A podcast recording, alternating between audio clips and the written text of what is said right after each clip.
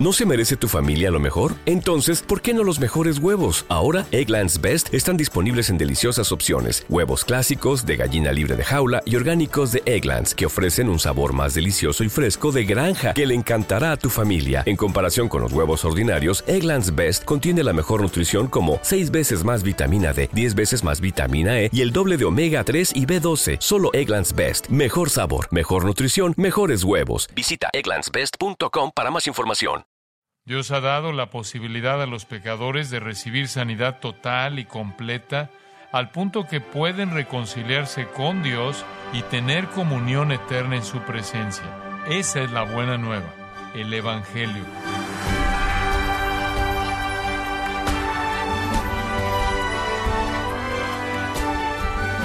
Le saluda su anfitrión Miguel Contreras, dándole la bienvenida a Gracia a vosotros con el pastor John MacArthur.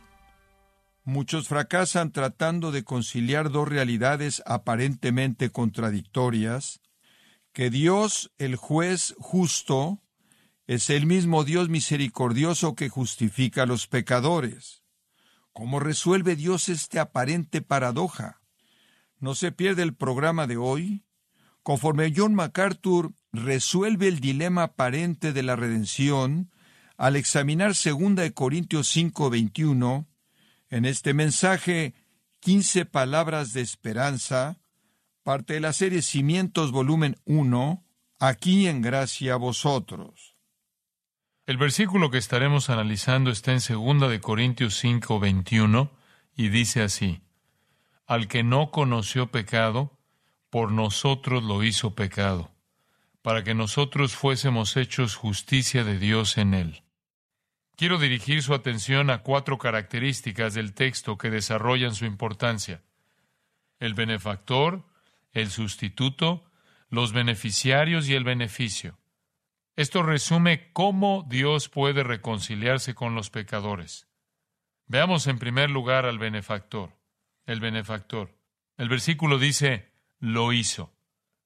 Si usted es un estudioso de la Biblia, la primera pregunta que hará es, ¿quién lo hizo? La respuesta es una palabra al final del versículo 20. Dios. Dios es el antecedente. Al que no conoció pecado por nosotros, lo hizo pecado. El punto es, este es el plan de Dios. Él es el benefactor. Dios está por detrás del plan de reconciliación. Esto difiere mucho de las religiones del mundo. Las religiones del mundo operan el miedo como premisa fundamental. Ellos ven a Dios como enojado, aborrecible o indiferente que no le importa en lo absoluto la prosperidad que le imploran desde abajo los seres en este mundo. La meta de la mayoría de las religiones es aplacar de algún modo a este Dios hostil y enojado, por lo que tienen que diseñar un sistema que les permita reconciliarse con Dios sin que Él les aplaste y les castigue eternamente.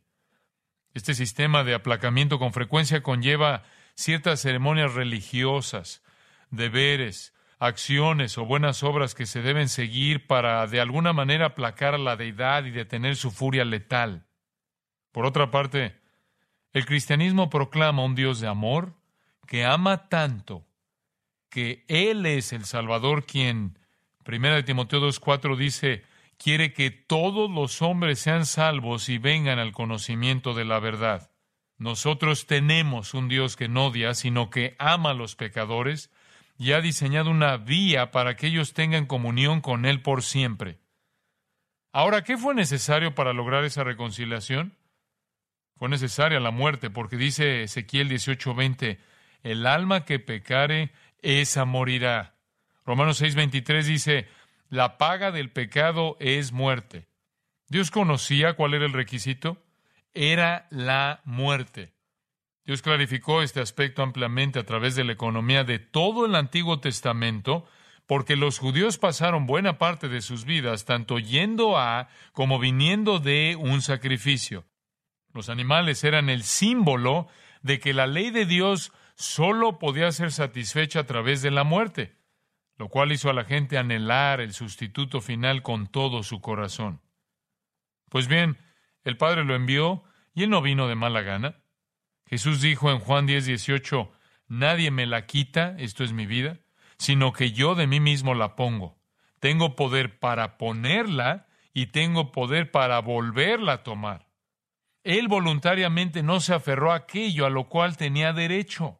Como lo expresa Filipenses 2, 6 al 8, Él lo dejó y consintió en morir. Veamos a continuación el sustituto. El sustituto se identifica al que no conoció pecado. ¿Quién es? Él es aquel que no conoció pecado. Esto estrecha el cerco hacia uno. Él ciertamente no es un ser humano común porque no hay justo ni a un uno, de acuerdo con Romanos 3.10. En Romanos 3.23 dice, por cuanto todos pecaron y están destituidos de la gloria de Dios, ningún humano cualifica. ¿Quién es aquel que no conoció pecado? ¿Quién es aquel que podía cargar por otra persona toda la ira de Dios contra el pecado ya que no tenía que cargar los propios? Ningún pecador podía ser el sustituto y morir por otro pecador porque tenía que pagar el castigo por su propio pecado. Se necesitaba una ofrenda pura y tenía que ser un ser humano, pues el hombre tenía que morir por el hombre. Pero no podía ser un ser humano pecador pues en ese caso tendría que morir por sus propios pecados y no podría proveer la expiación por los pecados de otro. La única manera de que un hombre sin pecado viva es que ese hombre sea Dios, porque solo Dios no conoce el pecado. Un hombre sin pecado solo podía ser Dios. Esto fue exactamente lo que Dios diseñó. La segunda persona de la Trinidad, puro y perfecto, igualmente santo que los otros dos miembros de la Trinidad, vendría al mundo en forma de hombre. Él no tendría un padre humano. José no fue el padre de Jesús y José lo supo. José nunca había conocido a su esposa de manera conyugal. Cuando descubrió que ella esperaba un niño, no podía creerlo. El ángel le dijo en Mateo 1:20, porque lo que en ella es engendrado del Espíritu Santo es. Por lo que Jesús tuvo una madre humana, quien lo hizo humano, pero Dios fue su padre, por tanto, Él fue el Dios hombre el ser humano sin pecado. La representación del Antiguo Testamento para esto es el cordero seleccionado para el sacrificio. Tenía que ser un cordero sin mancha y sin defecto. Tenía que ser un animal perfecto, sin una marca, que representara al sustituto real que sería perfecto. Apocalipsis 5 es una ilustración maravillosa que manifiesta que nadie cualifica excepto Cristo. En su visión Juan ve el lugar del trono de Dios, donde Dios está en el trono y sostiene en sus manos un rollo, sellado con siete sellos, como lo dice Apocalipsis 5.1. Este es el título de propiedad del universo, en espera del futuro, cuando Dios se aliste a recuperar su universo de Satanás y el pecado. Ahora observe lo que dice Apocalipsis 5, 2 al 4. Entonces Juan vio, y vi un ángel fuerte que progonaba a gran voz, ¿quién es digno de abrir el libro y desatar sus sellos? Y ninguno, ni en el cielo, ni en la tierra, ni debajo de la tierra, podía abrir el libro, ni aun mirarlo. Y lloraba yo mucho, porque no se había hallado a ninguno digno de abrir el libro, ni de leerlo, ni de mirarlo.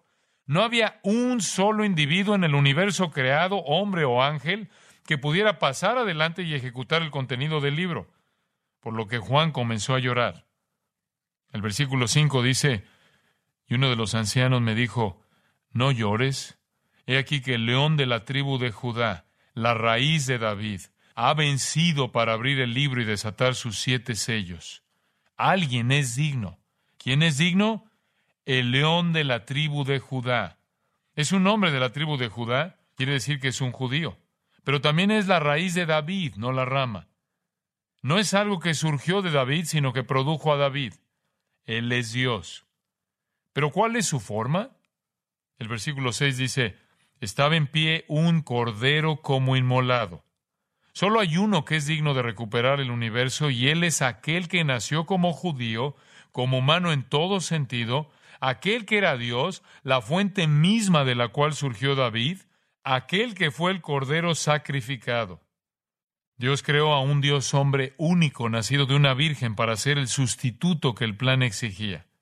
La justicia tenía que ser satisfecha. La ley tenía que ser vindicada.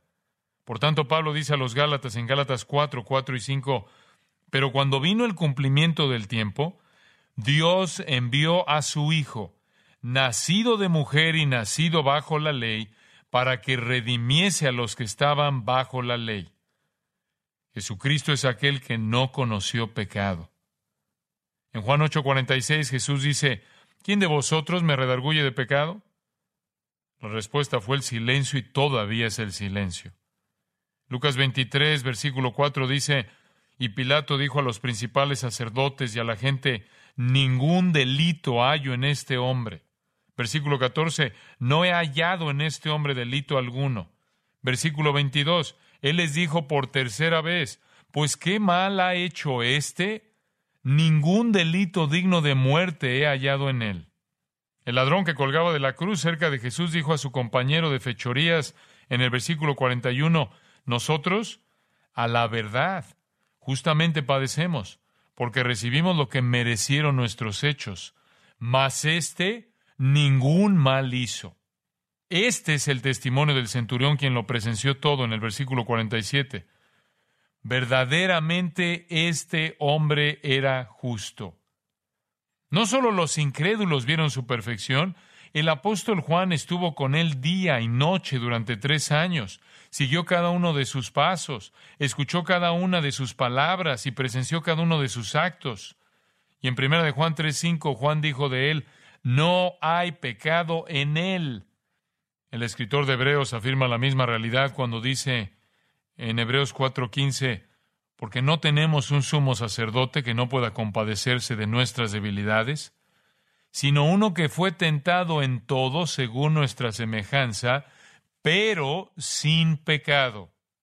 Describe a Jesús como en el 726, santo, inocente, sin mancha, apartado de los pecadores. Cuando Pedro predicó a los judíos acerca de Jesús, él dijo en Hechos 3, 14 y 15, Mas vosotros negasteis al santo y al justo y matasteis al autor de la vida. En primera de Pedro 1.19, Pedro también dijo de Cristo que él era como un cordero sin mancha y sin contaminación.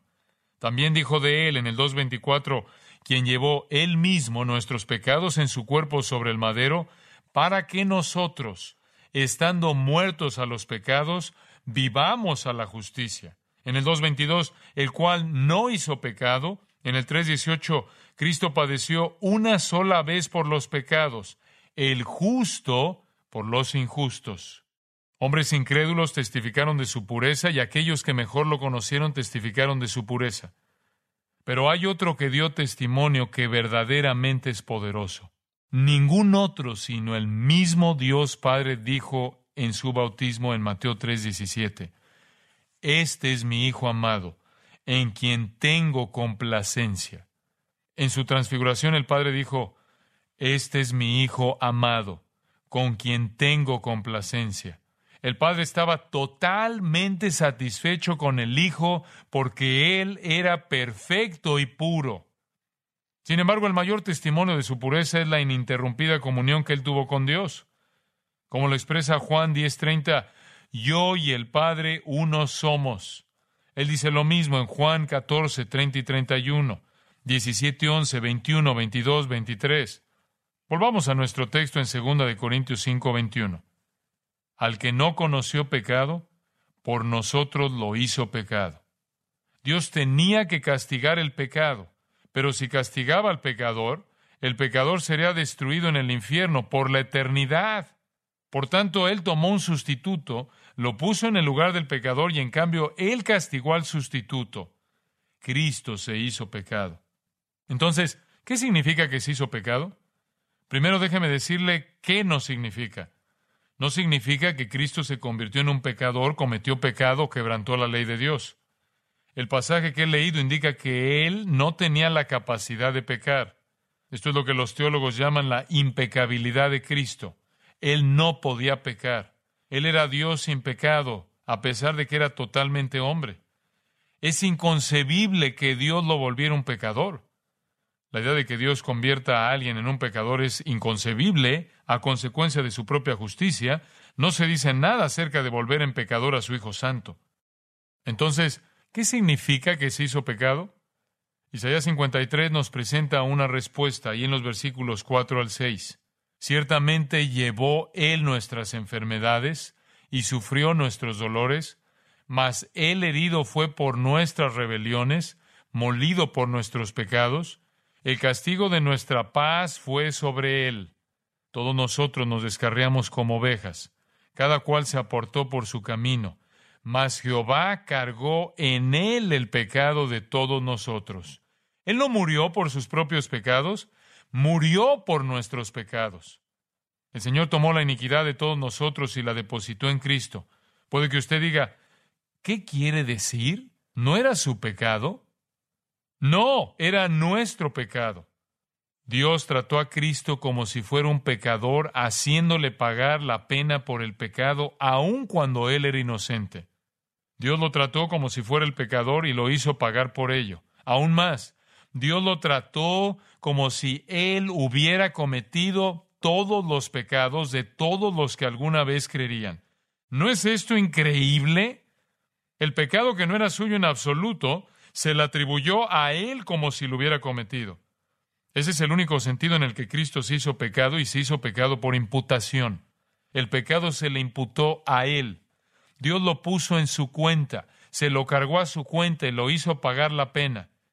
Sería como que todos los pecadores del mundo cargaran todo su pecado a su tarjeta de crédito y a usted le tocara pagar la cuenta.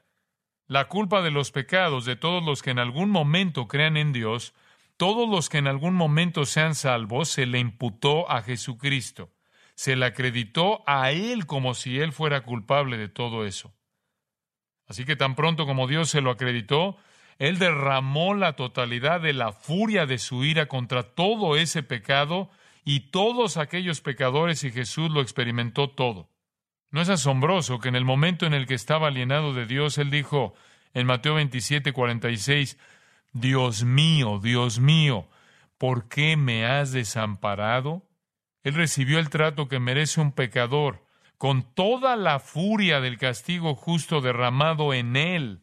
Cristo fue puro personalmente, pero culpable oficialmente. Él fue santo en lo personal, pero culpable desde el punto de vista forense. En Gálatas 3:10 dice, porque todos los que dependen de las obras de la ley están bajo maldición. ¿Usted quiere tratar de ganar su entrada al cielo? ¿Tratar de reconciliarse por sí mismo? ¿Quiere hacer algunas obras? ¿Cumplir ciertos deberes religiosos y atribuirlos a algunas leyes morales o ley ceremonial? ¿Quiere lograr su propia justicia? Entonces se ha metido en un problema.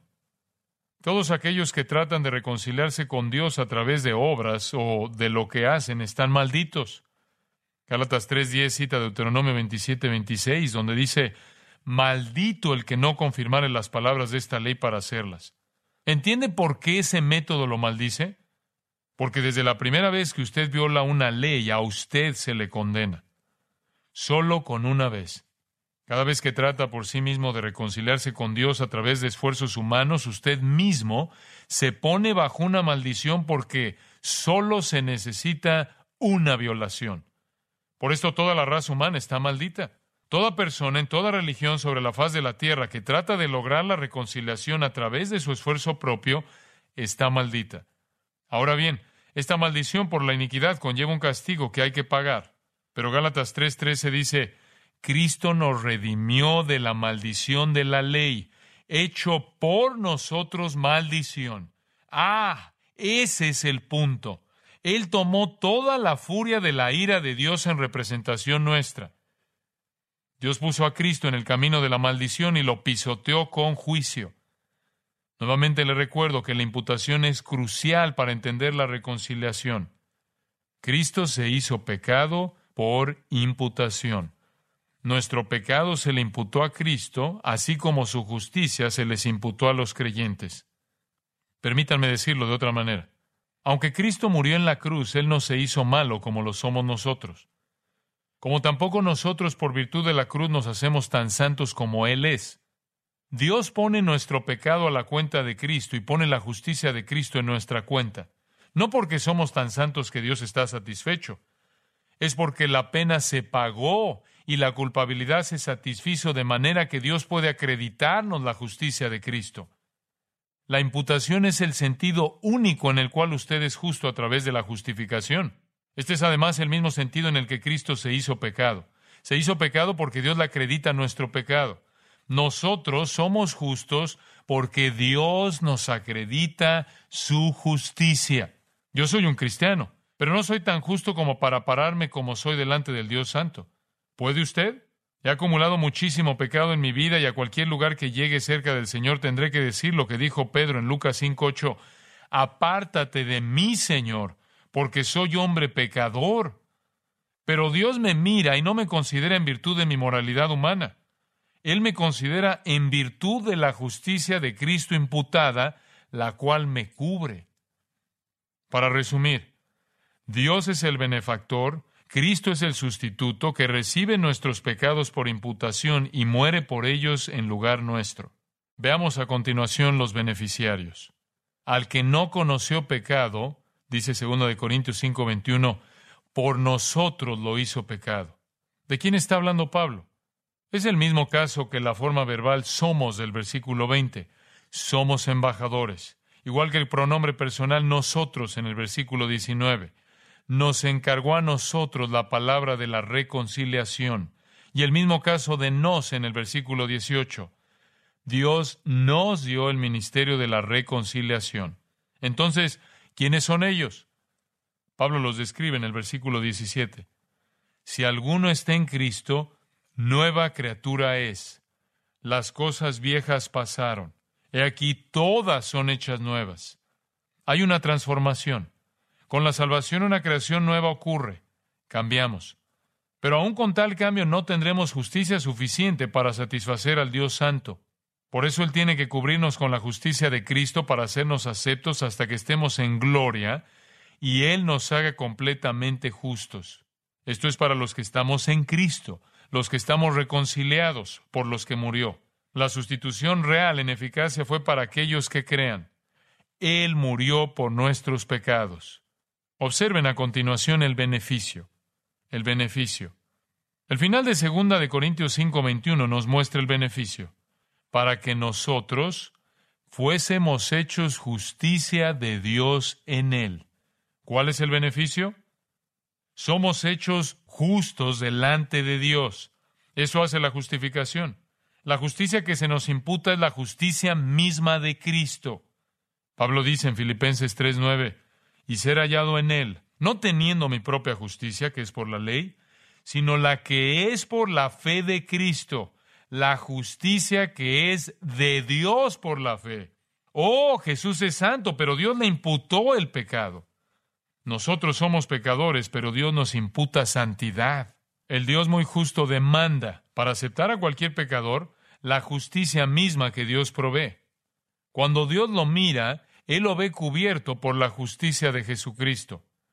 Es por esto que todos sus pecados son automáticamente olvidados en el sentido eternal, porque ya Jesús pagó la pena.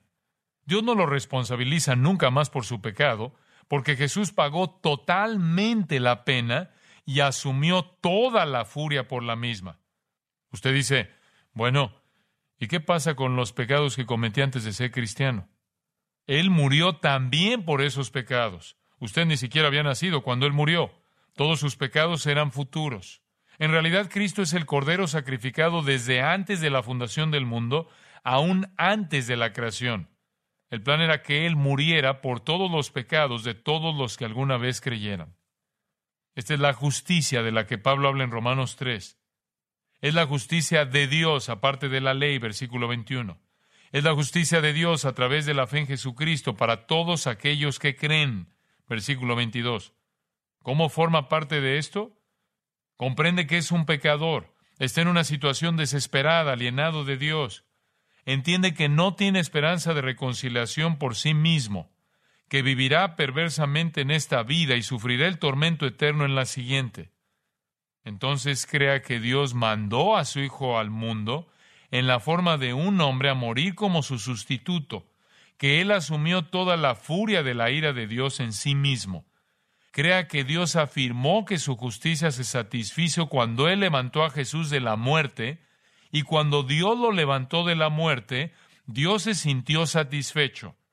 Entonces Dios lo exaltó sentándolo a su diestra en su trono, Filipenses 1:20.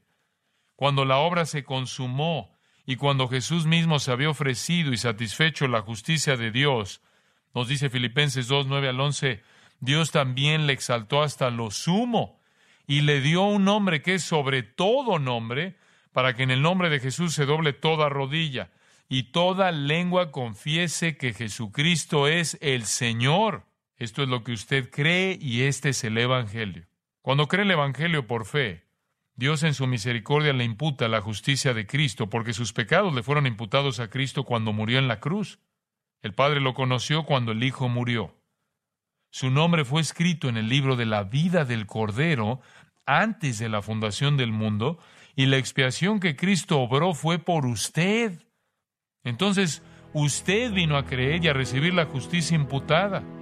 Ahora, usted vive en esta vida, en la presencia de Dios y finalmente en la eternidad con perfección absoluta. Eso es el Evangelio. El benefactor es Dios. Este es su plan y surge de su amor. El sustituto es Jesucristo quien tomó su lugar, el Dios hombre perfecto. Los beneficiarios somos todos nosotros por los que Él murió, aquellos quienes crean. El beneficio es que recibes la justicia de Dios que se te imputa como si fueras igual a Jesucristo en santidad y algún día serás santo. Pero hasta entonces, la justicia de Dios en Cristo te cubre y llega a ser tuya solo a través de tu fe en Jesucristo.